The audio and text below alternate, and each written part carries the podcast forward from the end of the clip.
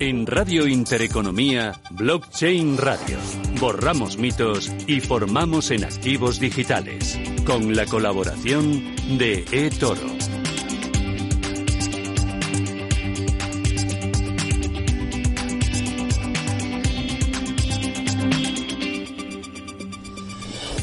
Es Blockchain Radio, es jueves 22 de diciembre y arranca una de las últimas ediciones de este ejercicio 2022. Javier Molina, ¿qué tal? Buenas tardes. ¿Qué tal, Susana? ¿Te ha tocado la lotería o no? No, ya sabes no, que ¿Pero tú aquí- juegas o no juegas? Bueno, esta vez he jugado un, numerito. Bueno, ¿sabes que tiene más riesgo el jugar a la lotería que el trabajar, invertir en activos digitales? Pero mucho más riesgo, porque la totalmente. posibilidad de que te toque la lotería es del 0,00099%. Ahí juegan con nuestras emociones, Susana. Claro, con con sí. esa. Oye, igual con soy la yo. tradición, ¿no? la tradición, ¿no? Lo pusiste en casa. Aquí lo que no cuesta, al final nunca viene gratis. Con lo cual hay que currarse las cosas, currarse los proyectos, el futuro y por ahí donde vendrá nuestro premio. Como me decía una vez alguien, Susana, me decía, oye, las cosas se hacen bien primero y después el dinero viene.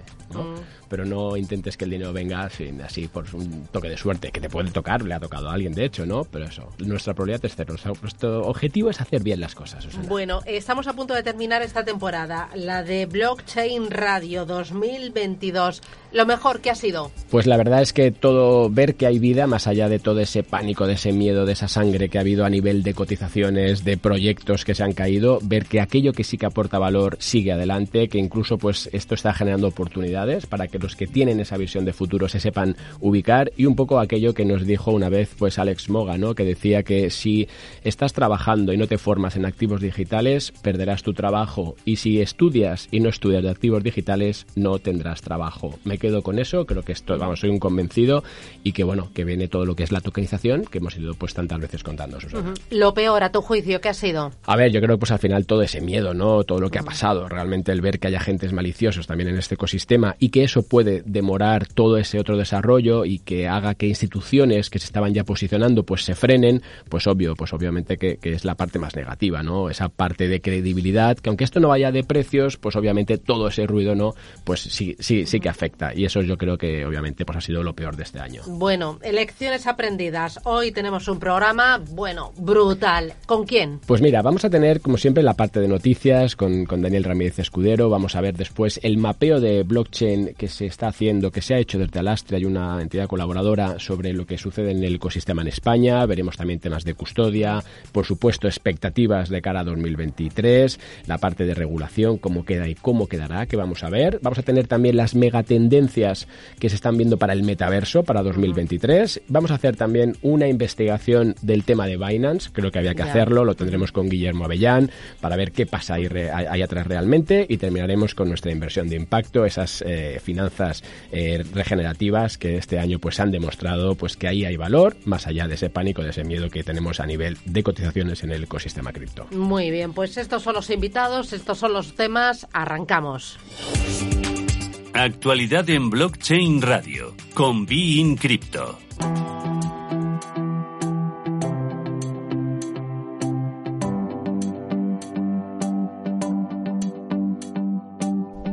Daniel Ramírez Escudero de Bein Crypto. ¿Qué tal, eh, Dani? Mm, Buenas tardes, bienvenido. Hola. Hola Javier y Susana, ¿qué tal estáis? Muy bien. Oye, terminando ya este año 2022, finiquitando y haciendo un poco balance. Oye, tu juicio antes de ir con las noticias. Lecciones aprendidas este año 2022. ¿Con qué te quedas? Uf, pues eh, que la industria cripto, no Bitcoin ni las criptomonedas en sí, ah, como es regentadas por personas, hay que hay que hacer una revisión exhausta, la verdad. Bueno, primera lección aprendida, eh, tomamos nota y bueno, pues ahí tenemos una palanca importante pues para seguir avanzando en toda la formación y educación en el ecosistema blockchain. Contigo repasamos la actualidad de la este- semana, actualidad que nos lleva otra vez al fundador de FTX y a Bahamas. Finalmente eh, va a ser extraditado a Estados Unidos, ¿verdad? Sí, mismamente hace escasas horas ya ha aterrizado en Nueva York, así que eso es positivo, creo yo, para la industria cripto, porque este caso se tiene que cerrar y que empiece ya a, a funcionar. Exactamente. Y ahí, Dani, ¿ves ya esa solución como la definitiva? ¿Crees que va a haber todavía más sangre, no? Se hablaba de Génesis. ¿Cómo ves esa, esa pata? Yo creo que todavía queda todavía efecto dominó eh, por delante y, bueno, eh, quedarán dos o tres más grandes y alguno que todavía que desconozcamos. Bueno, este es un asunto importante, lo hemos tratado a lo largo de toda la semana. Importante también, nombre propio, Voyager, que es comprado por Binance por más de mil millones de dólares. Sí, sí, sí. Binance eh, no sorprende a la comunidad cripto que haya querido que haya comprado Voyager, sino tal vez el momento de la compra, porque es que el, el, FAD alrededor de Binance sigue todavía un poquito latente, pero bueno, el, han comprado al prestamista de criptomonedas por mil dos millones, eh, mil millones, perdona. Entonces, bueno, eh, los que van a salir beneficiados de esta compra, las víctimas, que los pobres han pasado por un calvario entre que Voyager se se fue a bancarrota, FTX lo compró, también se fue a bancarrota y ahora Binance lo ha comprado y ellos mismos han dicho que, que va a haber reembolso sus pérdidas. El total o parcial, eso todavía no se sabe. Pero bueno, eh, está claro que Binance está comprando a, a, nivel descuento, porque anteriormente, cuando FTX y Binance pujaron por esta misma empresa, eran 1.400 millones. Y ahora, pues, tiene un descuento de 400 millones. Así que no sé cómo lo ves tú ahí, Javier, pero Binance se está consolidando como un gigante. Justo te iba a preguntar eso, que, esto parece más un monopolio que otra cosa, ¿no? Ya a nivel de, negociación spot, fíjate que, ya tiene, ¿no? Más del 70 y pico por ciento y si encima ahora se, se, acaba quedando con esas plataformas de servicios alternativos, pues no sé, eh, no, lo acabo de ubicar es un monopolio porque ellos mismos están queriendo crear un monopolio o porque sus competidores, por ejemplo, como FTX y algunos otros exchanges que, que, podrán caer, están cayendo, ¿me entiendes? Mm, Coinbase, por ejemplo, no, no hay nada de que vaya a caer, pero sí que eh, su, su acción eh, Coin ahora mismo está en, en mínimos. Y bueno, yo creo que va a quedar una batalla, lo estoy viendo yo así, de Binance y Coinbase, aunque los dos apuntan a, a, hacia algo diferente. Claro, pasa que ahí fíjate yo el tema de, Coinbase, tal vez por eso de estar cotizada y tener un acceso más transparente a las cuentas, ¿no? Pues le veo la, la, problemática justo del lado de los ingresos, ¿no? Con toda esta bajada del entorno cripto, bajan los ingresos, bajan las comisiones, bajan los beneficios. Con lo cual no sé si están compitiendo en la misma línea y aparte todos los servicios adicionales que tiene Binance, ¿sabes? Claro, yo, yo creo que está trabajando más buscar el inversor institucional, como mira, hoy estamos regulados y creo que todo esto, lo que está ocurriendo con FTX, le está beneficiando. Binance va a tener que encontrar otro modelo. Otro asunto, un gigante de la minoría de Bitcoin se ha declarado en bancarrota. Cuéntanos eh, quién, efectos y causas. Pues mira, Core Scientific eh, básicamente se ha declarado en bancarrota Em, para que os hagáis una idea de lo grande que es, esta empresa tiene de capitalización 73 millones de dólares, pero sobre todo un dato relevante es que ellos representan el 5% del hash rate de Bitcoin. Así que es un gigante, gigante de gigante del minado de, Bitcoin.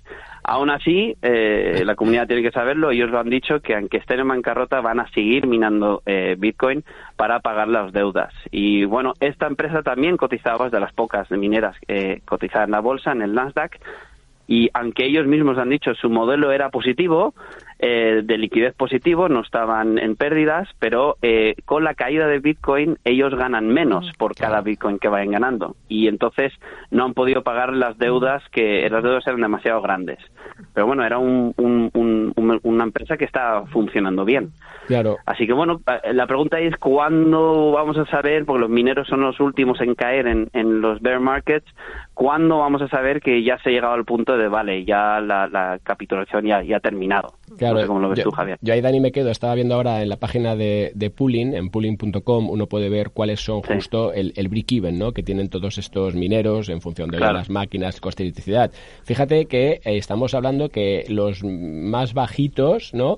Que están sobre 10.000 dólares. Es decir, que esos todavía están en beneficios, pero después ya pasas a 13, 14.000. Es decir, que ahí sí que empezamos a tener problemas. O sea, que la media empieza a estar muy abajo, ¿no? Y, fíjate la cantidad que están en pérdidas ahora mismo. Con lo cual, yo creo que sí. Y que hay capitulación ya, o sea, ya la estamos viendo. Esta, esta noticia que tú comentabas ahora te está, te está demostrando justo eso, ¿no? Que, oye, mira, ya no puedo seguir produciendo, salvo para quitarme esas deudas si quieres, pero eso es, ahí tendrá que haber una de dos. O, esto nos indica, ¿no?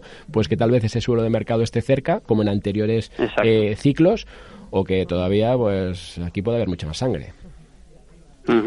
El otro tercera asunto eh, pone el foco en los traders del fan toque de Argentina que aprovechan el título como campeones del mundo para desplomar su precio. También, cuéntanos. Pues sí. Pues sí, como ya tratamos la, vez pasada sobre los fan tokens y su relación con los resultados de las elecciones, que bueno, en cuando ganó a Croacia, Argentina, sí que subió el fan token, pero parece ser que la gente que estaba comprando este token habrá habido bastantes listos. En el momento que ganó Argentina el mundial, eh, eh, ha habido un desplome del 40%. O sea que mucha gente estaba viendo una oportunidad en el cual a mucha gente puede que esté comprando este, este fan token eh, esperando a que hagan el mundial y básicamente eh, han utilizado ese entusiasmo para, para recibir dinero para sus bolsillos. Así que bueno, eh, es, es, otro tipo de, de, de, producto de hacer trading y es esto es lo que ha pasado con, finalmente. Mm, muy bien, pues eh, Daniel Ramírez Escudero desde Bin Crypto. Gracias, felices fiestas y feliz año nuevo. Un abrazo fuerte desde Blockchain Radio. Un abrazo muy grande para vosotros. Gracias, feliz año. Feliz año. Cryptoassets en Blockchain Radio con la participación de ONIS, empresa española de custodia para activos digitales. Álvaro Alcañiz es cofundador y CCO de ONIS. Álvaro, ¿qué tal? Buenas tardes, bienvenido. Hola, muy buenas. ¿Qué tal, chicos? Fenomenal, casi terminando el año 2022, a punto de celebrar la Nochebuena, tomarnos las uvas y momento de hacer balance, ¿no? Y mirar a futuro. Exactamente, y más, Álvaro, en estos tiempos, en este año donde la custodia, más que nunca, esa custodia que nosotros siempre decimos, ¿no? Independiente y auditable, pues se ha puesto sobre la mesa. ¿Cómo lo habéis vivido, Álvaro, y qué crees que viene de ahora en adelante, como decía Susana? Bueno, eh, vivirlo creo que como el resto de la industria, ¿no? Ha sido un año truculento, cuanto menos, entre idas y venidas del mercado per se, más, bueno, las noticias que hayamos hablado muchas veces, ¿no? Terra, FTX y demás, y todo lo que supone, lo que ha supuesto. Y bueno, para nosotros, desde luego, el tema de, de sobre todo la parte, ¿no? Más de FTX, de cara, como dices, eh, Javier, la, la custodia auditable, es lo que ha puesto un poco en jaque no los sistemas que ha obligado a la gente bueno pues a, entidades que hasta ahora no lo estaban haciendo eh, pues a demostrar no que tienen esos fondos. Y bueno tenemos los casos míticos que incluso no se ha demostrado que, que había, acaban de solicitar un préstamo de fondos para hacer la prueba o la validación y actos seguidos los han devuelto. Un poco, pues al final lo que está poniendo en, tela de juicio es la necesidad, ¿no? De contar con con entidades de custodia que realmente den cabida y den, digamos, verificación de que los, de que los fondos están ahí, de que, bueno, pues eh, efectivamente no, no se están haciendo cosas eh, a espaldas de, los propietarios y de los usuarios, ¿no? De esos fondos. De hecho, nosotros eh, desde ONIS es lo que hemos estado viendo. Además, desde estas últimas semanas nos está llegando muchos temas relacionados con esto. Claro, justo eso te iba a preguntar, Álvaro. ¿Qué, qué ha cambiado en este año tras estos mm, nefastos sucesos? O sea, ¿Cuál es el approach que, hacen las entidades? ¿Qué tipo de entidades o qué tipo de inversor a lo mejor más sofisticado se acerca buscando ese servicio ya serio? Pues eh, la verdad es que hemos encontrado de todo, pero bueno, al final desde, o sea, y aquí ya me pongo en el caso de cosas que nos han llegado concretamente, desde entidades de gestión de fondos, es decir, gestoras y demás, que estaban extranjeras concretamente, que estaban eh, gestionando ellos de manera independiente, digamos, los fondos a través del exchange, dejándolos ahí, ¿no? Los exchange donde estaban operando, eh, a contactarnos porque querían sacarlo todo, que al ver las noticias de, tema de FTX querían, eh, oye, no, que querían contar con un, ellos potestad, pero con una capa de seguridad, que ellos no lo querían tener, digamos, in-house, a través de un PEN ni nada de esto, por, bueno, pues por, por temas también operativos, ¿no? Y de escalabilidad pero que lo que no querían es mm, seguir manteniéndolos en los exchanges. Esta pauta, ese caso concreto, lo hemos repetido eh, también en entidades, incluso en fintechs, ¿no? Eh, que a lo mejor tenían una parte de su balance de, la entidad en, en, activos digitales y los tenían puestos en, en, los exchanges donde lo estaban gestionando, también nos han, han, querido sacarlo, o sea, un poco la, la, digamos, la pauta ha sido esa, que al ver lo que ha ocurrido han dicho, oye, mi, mi, de mi exchange me fío para operar, no creo que voy a hacer FT, o sea, vaya a ocurrir un FTX con él, pero por si acaso me voy a llevar el balance o al menos lo, lo, necesario, lo que no sea necesario para operar, eh, fuera. Claro. Y oye, eh, Álvaro, a nivel de inversor, eh, del que ha visto pues cómo esa custodia no estaba pues bien hecha o separada correctamente o cómo con sus activos hacían otras cosas que no estaban bajo la idea de ese inversor, ¿qué le recomiendas? ¿Qué tienen que mirar? ¿Qué de ahora en adelante pues pensarlo dos veces? Si utilizas una entidad centralizada, pero ¿qué buscamos? Porque se han caído las que han estado en el top 5, ¿no? Top 10, pues uno ya no sabe cómo enfrentarse, porque todavía siempre lo decimos, que, que de aquí a que ese inversor sepa ser custodio propio de sus activos, pues hemos visto que no podemos correr tan rápido, ¿no? Que, que habrá que formar, habrá que entenderlo y habrá que hacerlo, ¿no? Y mientras, ¿qué tiene que hacer el que utilice servicios centralizados? Claro, pues mientras lo que tiene que hacer es eh, algo que, bueno, en el mundo convencional se suele hacer y al final son, oye, due diligence también de, de, esos proveedores, ¿no? Es decir, entendamos y conozcamos con quién, en quién estamos confiando para ofrecer ese servicio, qué histórico tiene, ¿no? Si ha tenido pues casos o, o, ha tenido sospechas en algún momento o algún tipo de, de bueno, pues de noticia, podríamos sí. decir, que den indicaciones de que algo raro puede haber, que entendemos bien el modelo que están utilizando, ¿no? Eh, muchas veces, de hecho, esto con, con, siempre lo decimos, ¿no? En el caso, por ejemplo, de Terra, en aquel momento, se veía, ah, cuando habías leído el white paper y, y, lo habías entendido, veías que había cosas raras que decías no tienen sentido, ¿no? Cómo están funcionando o las políticas, los tokenomics que tienen, que es un poco luego, que claro, esto a, a todo pasado se ve muy fácil, pero eh, también lo que ha ocurrido en, en FTX, ¿no? Veías que eh, cuando indagas un poco y, y ves que a, el, no sé, Alameda eh, estaba invirtiendo esas grandes cantidades y sin tener, digamos, un modelo de negocio per se, decías, ¿de dónde sale todo esto? Claro, eh, piensa mal y acertarás. Es cierto que en ese sentido no nos queda otra más que, digamos, tener un ojo clínico o intentar experimentar, ser, volvernos cada vez más expertos, ¿no? Con ese ojo clínico analizando la, las soluciones y, bueno, pues esto, por desgracia, es ir aprendiendo eh, y nos tocará ahí a todos claro. ir afinando, ¿no? Ese, esos análisis que hacemos, porque está claro que, que el que sea una referencia top mundial ya, ya ha dejado de ser un, un check. Exacto. Pues ahí tenemos tareas para el año que viene, ir aprendiendo. Álvaro Alcañiz desde ONIS, gracias, eh, feliz Navidad y enhorabuena a todo el equipo. A seguir creciendo y creando. Un abrazo. Un, un placer como Adiós, siempre. Feliz Feliz Navidad fiestas. a todos.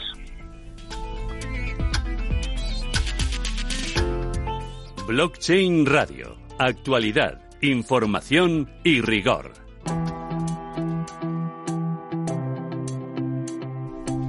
Además de la formación, toca echar un vistazo a la regulación para hacer balance de qué es lo que ha aportado 2022, qué lecciones podemos extraer y, sobre todo, qué queda pendiente para el año que viene. Joaquín Matinero, desde Roca Union, ¿qué tal? Buenas tardes. Buenas tardes, Ana. Buenas tardes, Javier. ¿Cómo estáis? Muy bien. ¿Algún pellizquito en la lotería hoy? Pues por ahora no, por ahora estamos aquí, aquí contando y viendo de todos los, todo aquello que hemos comprado en el bar, en la cafetería de delante, en la tienda de recuerdos, pero parece que no, que tocará no. continuar trabajando. Bueno, pues nada, trabajar. Oye, 2022, legislación, ¿qué nos ha dejado? ¿Qué tenemos?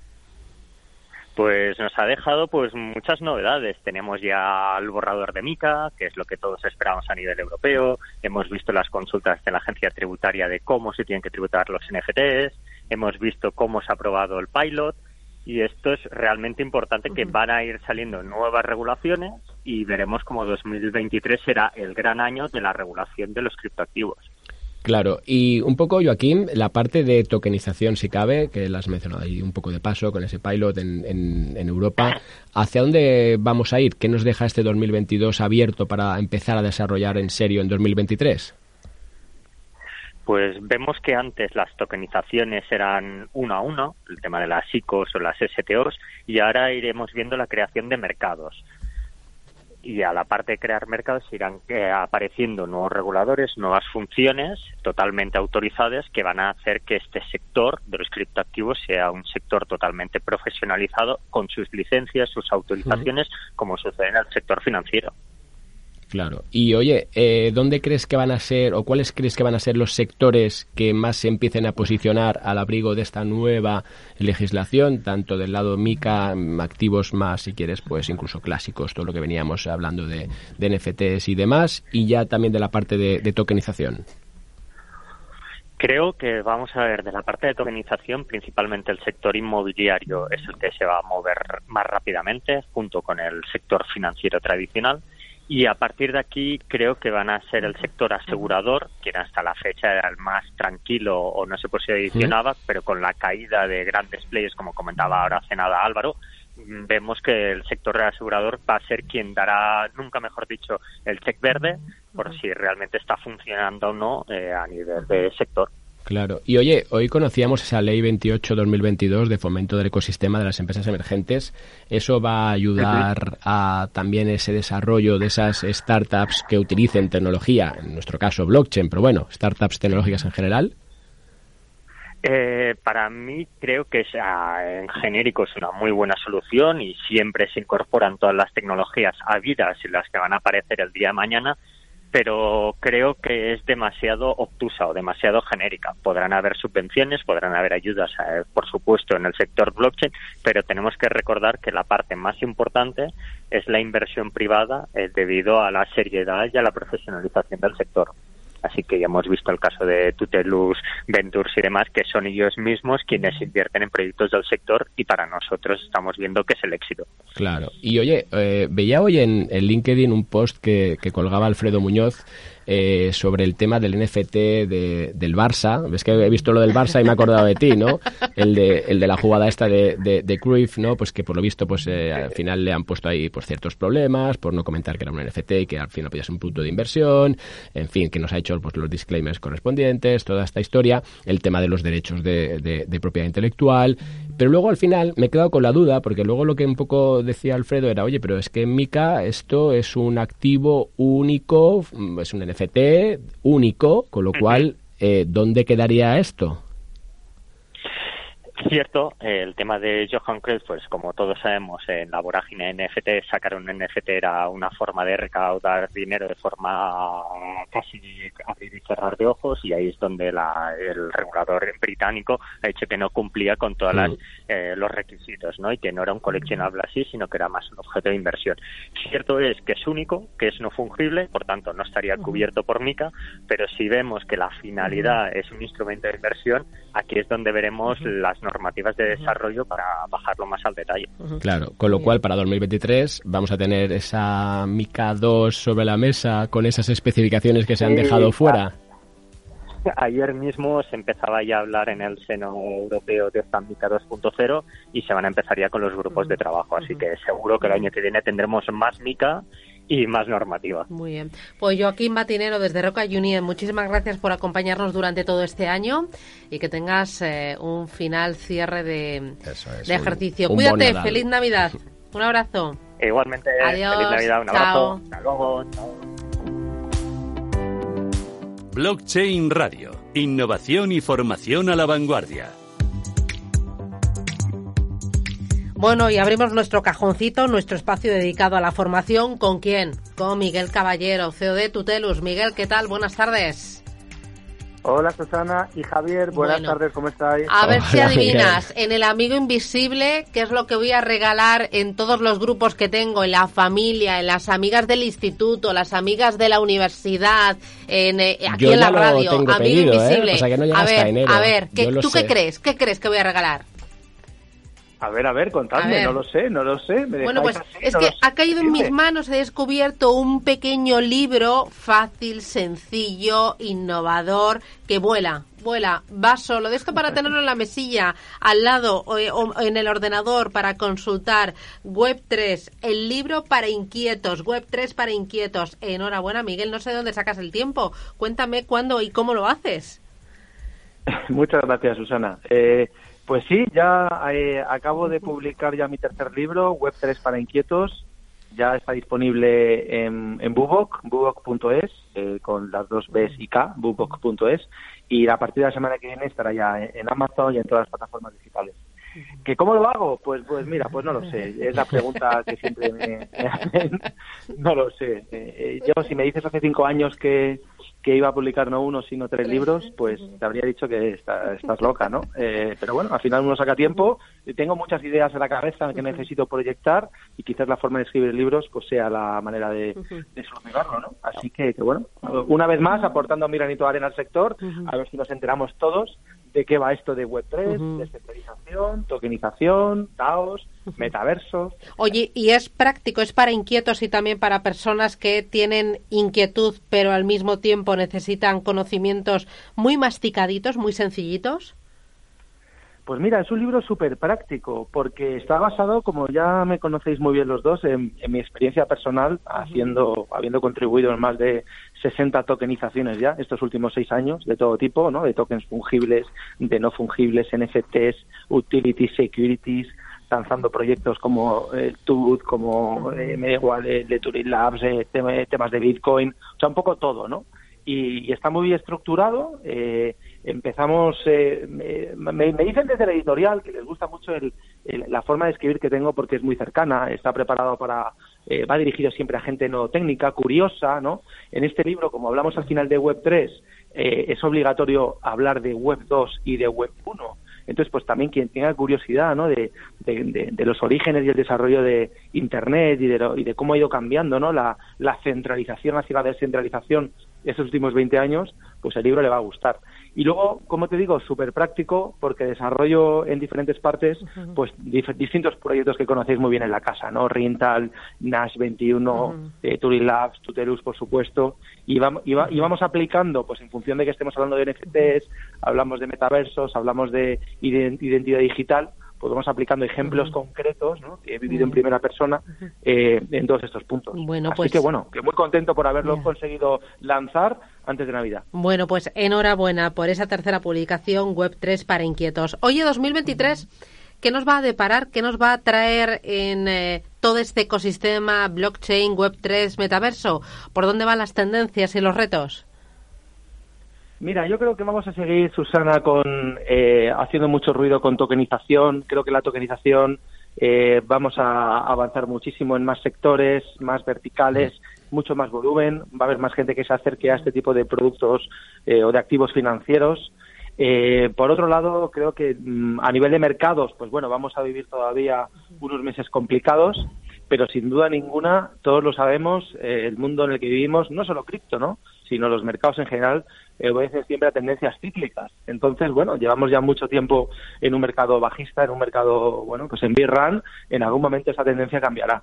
Así que yo creo que vamos a vivir quizás un principio de año pues todavía complicado en mercados, eh, un año muy bueno en desarrollo y lanzamiento de productos y de proyectos y creo que el final del 2023 cuando estemos hablando los tres en esta época, ¿verdad? Un día como hoy, pero el año que viene, pues creo que vamos a, estar en un mercado muy distinto, mucho más positivo y en general va a haber mucha más alegría. Y mm. espero que mucha gente durante todo este tiempo pues haya leído eh, eh mi libro, y que haya aprendido mucho sobre Web3. Claro. Pues seguro que sí, nosotros entre ellos. Miguel Caballero desde Tutelus, enhorabuena, gracias y feliz Navidad. Un abrazo fuerte, Miguel, felices fiestas. Gracias y felices fiestas a vosotros también. Un abrazo. Adiós, chao. Blockchain Radio. Actualidad, información y rigor.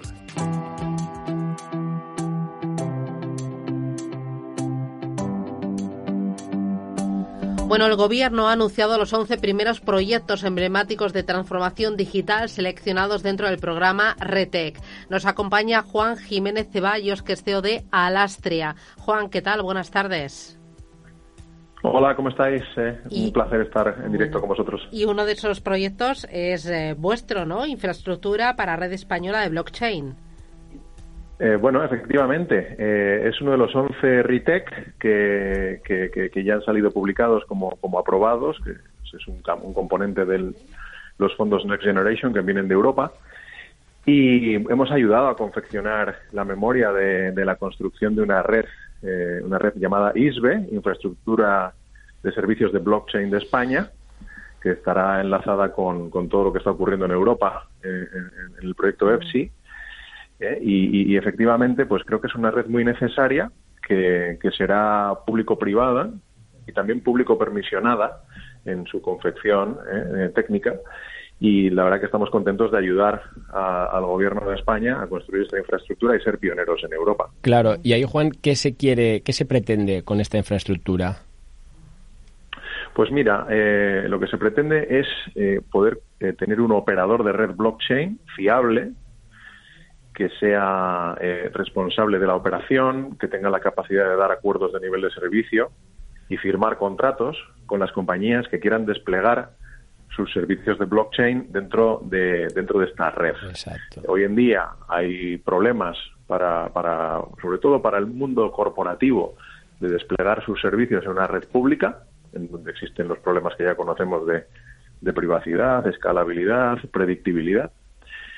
Y, no tienen un sitio donde desplegarlo, tienen que desplegarlo en redes privadas que tienen el problema pues del permisionado, ¿no? que solo estás hablando y llegando a un ecosistema cerrado. Estas redes que, construiremos eh, pues, eh, pues tienen lo mejor de lo público y lo mejor de lo privado, ¿no? Traen toda la innovación que viene del ámbito público pero también pues con una seguridad y unas garantías necesarias en, un entorno en un entorno corporativo que como sabéis es complejo a la hora de operar los sistemas. Y Juan, ¿qué, empresas y qué servicios son los primeros que van a utilizar esta, esta red, esta infraestructura? Pues primero tenemos que construir la infraestructura, efectivamente, que ya la tenemos muy esbozada, porque hay, hay operadores parecidos en el mercado, ¿vale?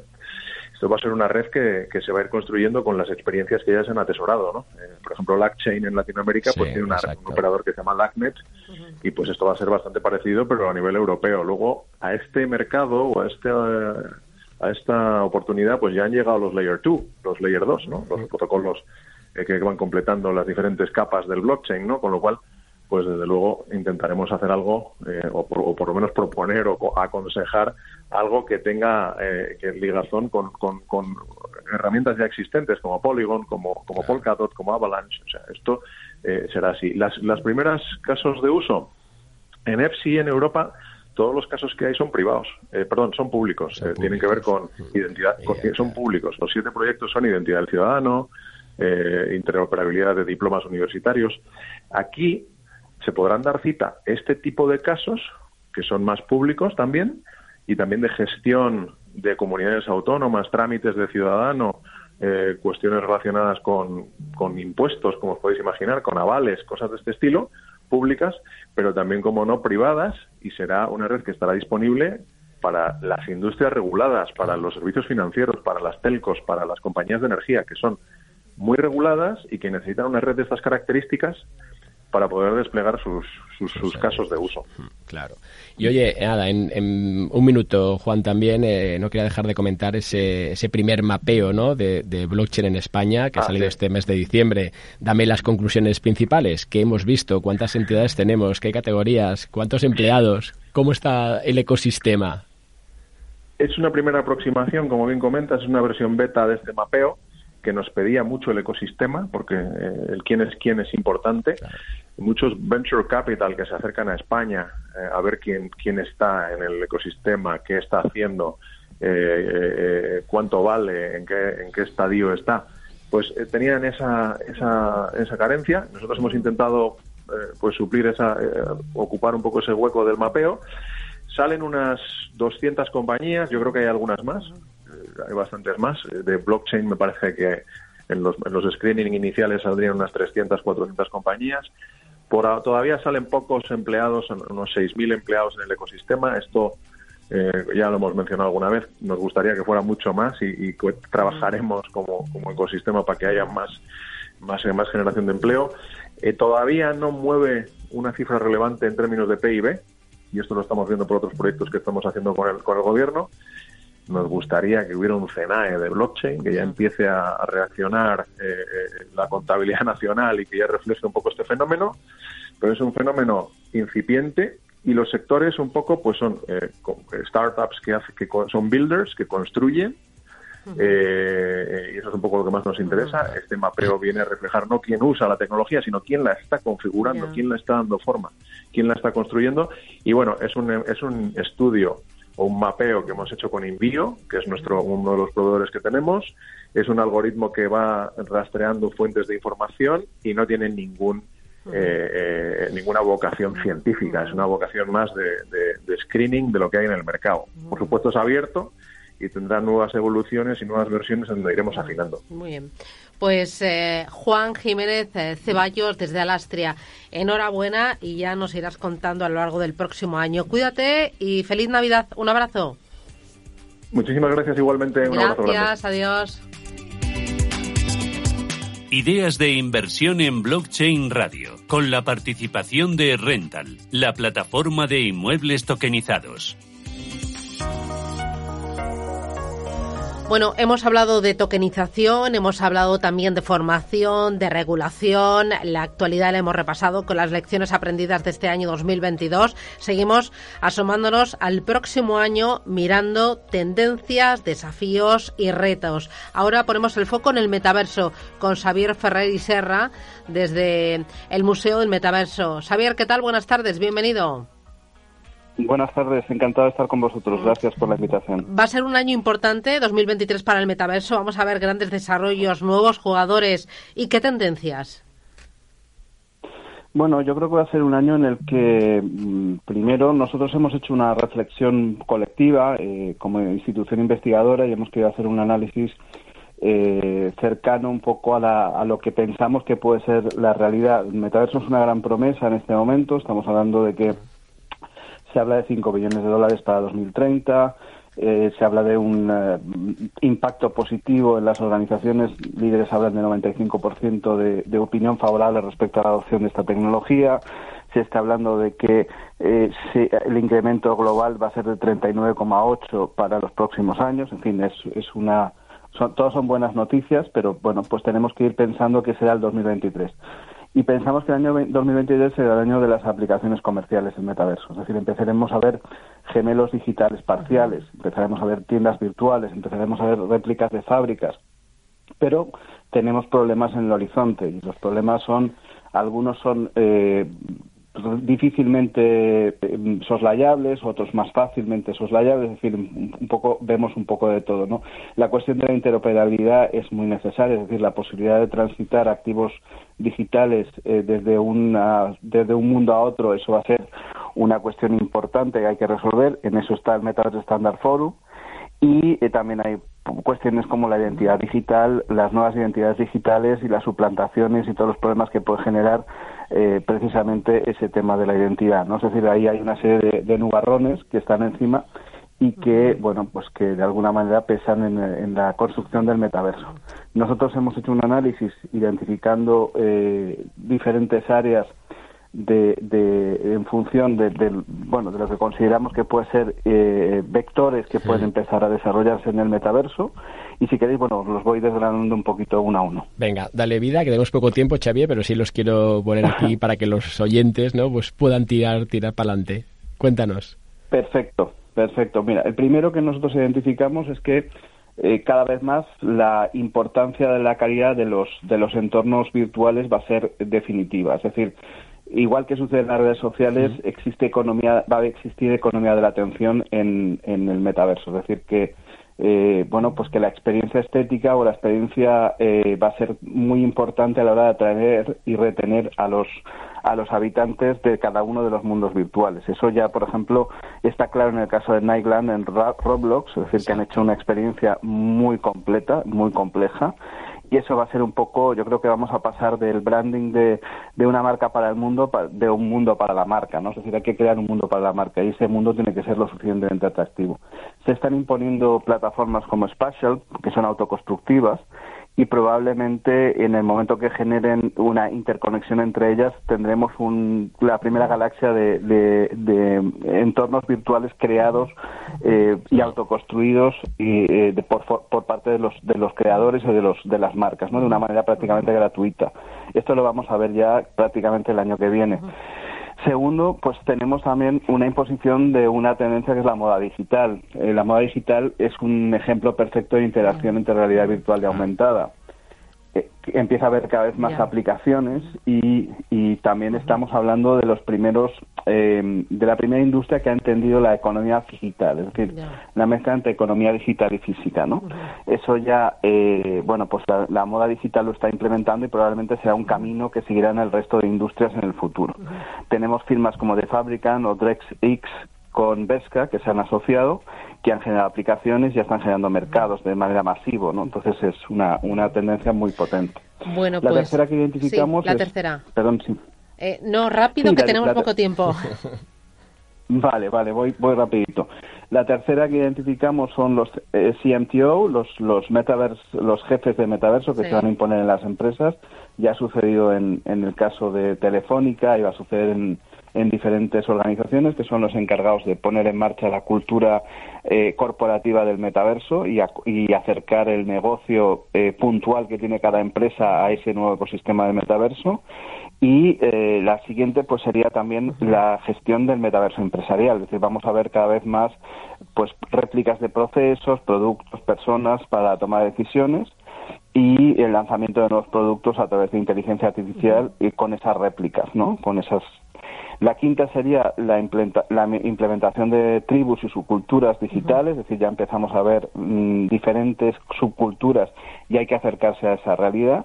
Y la sexta sería pues ya la inteligencia artificial, artificial perdón, como gasolina del metaverso, es decir, la idea de que, bueno, pues que tanto los, por ejemplo, los avatares eh, y robots que vamos a encontrar en el metaverso van a estar alimentados con inteligencia artificial para mm, atendernos de, de, manera más completa y más compleja. Es decir, eso lo vamos a empezar a ver y aparte de que en este momento, por ejemplo, se están desarrollando todo lo que son, eh, digamos, aplicaciones que construyen eh, imágenes, eh, entornos 3D, etcétera, etcétera, que empiezan a aparecer. Nos espera un año cargadito de desafíos, de retos y en el que vamos a vivir y, a poder contar y de oportunidades también. Xavier, que lo dejamos aquí, que vamos justitos. Xavier Ferrer Serra desde Museo Metaverso. Gracias, feliz año y feliz Navidad abrazo. Muchas gracias. Hasta luego. Blockchain Radio. Actualidad, información y rigor. Y el siguiente de nuestros invitados es Guillermo Avellán, fundador de DeFi Labs. Guillermo, buenas tardes. Hola, buenas tardes. ¿Qué hay? muchas gracias por la invitación. Oye, Guillermo, te estás convirtiendo ya en un clásico, ¿eh? Cualquiera diría. ya, ya, la verdad, la verdad que sí. La Pero verdad que sí. haces cosas, haces cosas chulas. Eh, creo que estás ahí centrándote en temas de actualidad y por eso, pues, oye, gracias por que te siempre respondes a nuestra llamada. Nos centramos, que tenemos poco tiempo. Ese informe sobre el ecosistema Binance. Dame conclusiones, alertas y recomendaciones. ¿Qué has visto? Sí, bueno, te, te, cuento muy rápido, ¿no? Lo primero de todo, bueno, pues que lo, voy a contar en primicia porque todavía ni lo hemos terminado, ¿vale? Uh. Estamos en ello y todavía ni lo hemos publicado, así que lo vais a tener en primicia vosotros las primeras conclusiones que hay. Y bueno, pues simplemente comentar, eh, bueno, en primer lugar, eh, que no es lo mismo comparar Binance con FTX, ¿no? Eh, no tiene el mismo, el mismo modelo en principio por lo que estamos viendo. Luego, eh, comentar también que cuando se han estado haciendo los informes de atestación o las pruebas de reserva, bueno, pues parecen indicar, al menos la de Bitcoin, que efectivamente, bueno, pues que sí, casi todos los Bitcoin que han depositado los clientes, pues sí que sí que están, ¿no? Eh, si, si, quitas los, los Bitcoin que ha prestado eh, Binance, eh, a clientes, bueno, pues podemos decir que hay un 101%, entre el 97% si no quitamos eso, o un 101%. Entonces podemos decir, bueno, pues que a diferencia de lo que pasaba con FTX, ¿no? Por no comparar una cosa con la otra, que nada tiene que ver, que no tenía ni un solo Bitcoin, ¿no? Entonces, bueno, en principio, con la información que, que se tiene y las pruebas de reserva y los informes de atestación, podemos decir que sí que efectivamente sí que tienen los, eh, los las criptomonedas eh, las tienen en reserva vainas, ¿no? Dicho, dicho eso, la advertencia que sí que, que comentaría es que, bueno, pues es muy difícil averiguar, por eso digo que, bueno, pues parece indicar, ¿no? Es muy difícil averiguar realmente todo lo de, eh, en un exchange centralizado y en concreto Binance, porque estamos hablando de Binance, si no hay una auditoría en la cual se contrasten los activos y los pasivos.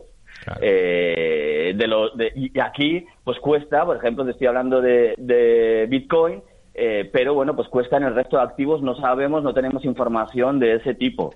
Eh, tampoco tenemos información, por ejemplo, en la prueba de reservas solamente habla de los activos en una serie de redes como Bitcoin, Ethereum, eh, Binance Smart Chain y Tron, y la red Tron. El resto de redes no sabemos, realmente, no tenemos la prueba de reservas del resto de, redes, ¿no? Entonces, un poco la conclusión en este punto, que bueno, con que parece indicar que efectivamente con la información que disponemos nada tiene que ver y bueno, pues no se está dedicando Binance a prestar dinero a una Alameda Reserve, como mm. ocurría con, con FTX, y sí que parece cuando se están haciendo los informes, están esos, esos criptoactivos, pues es, lamentable, pero no tenemos información suficiente, con lo cual, eh, ¿qué digo? Que debería haber más transparencia y más autoauditabilidad hacia los exchanges eh, centralizados como Binance, ¿no?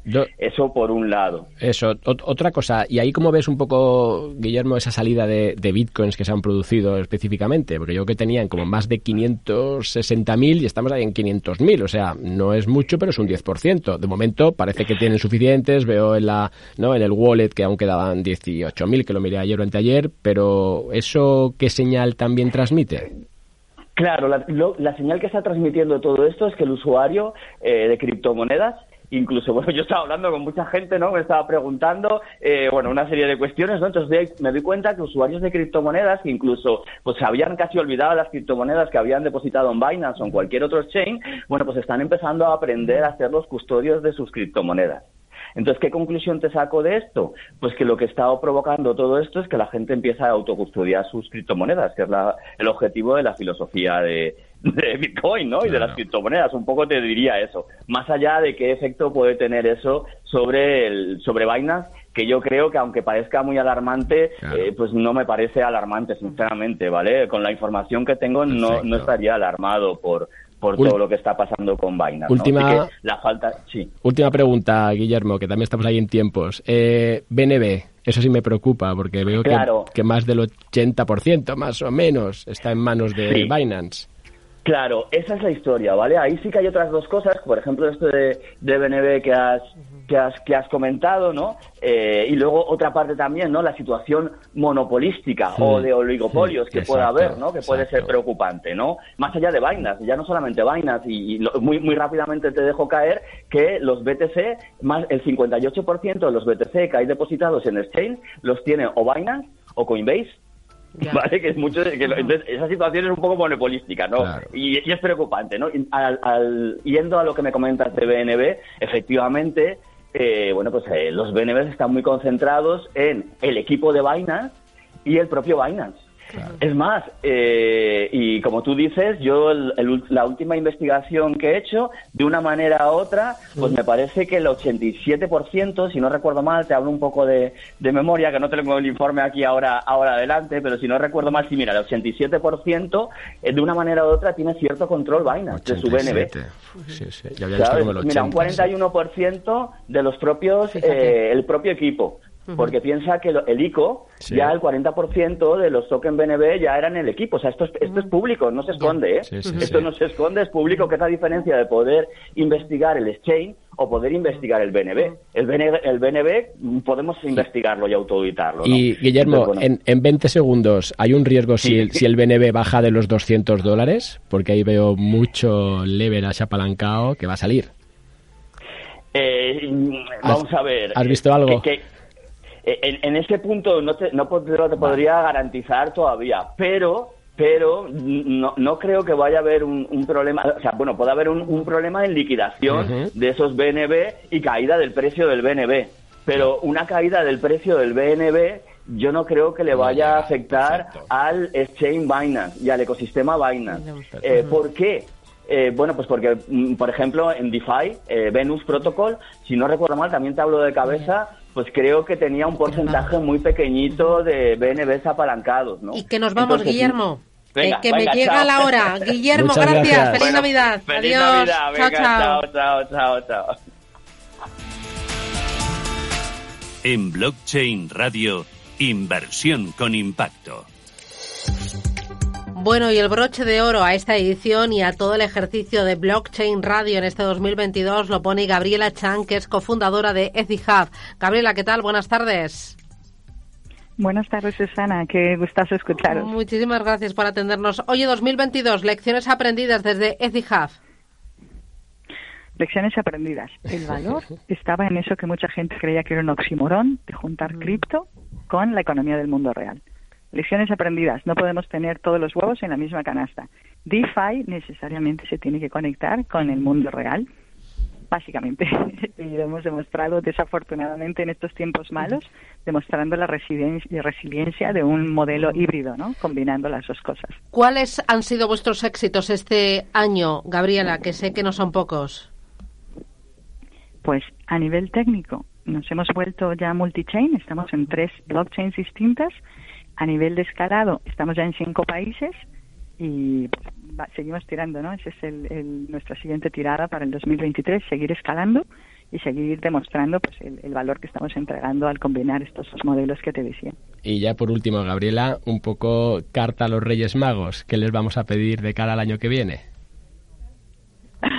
Millones de Etihabers felices de mover la economía del mundo mientras se benefician ellos con un 8 o un 10% de rentabilidad por resolver problemas reales. Exacto, y sobre todo lo, importante, ¿no, Gabriela? Es que al final aquí estamos hablando muchas veces de, esa inversión de impacto, estamos hablando de esas posibilidades que tenemos, ¿no?, de ayudar a esas comunidades, pero lo que estamos haciendo es crear justo esas finanzas regenerativas de las que tanto hemos hablado y que al final también nosotros como inversores podemos posicionarnos ahí y combinar ambos mundos, rentabilidad y esa, esa inversión de impacto. Por supuesto.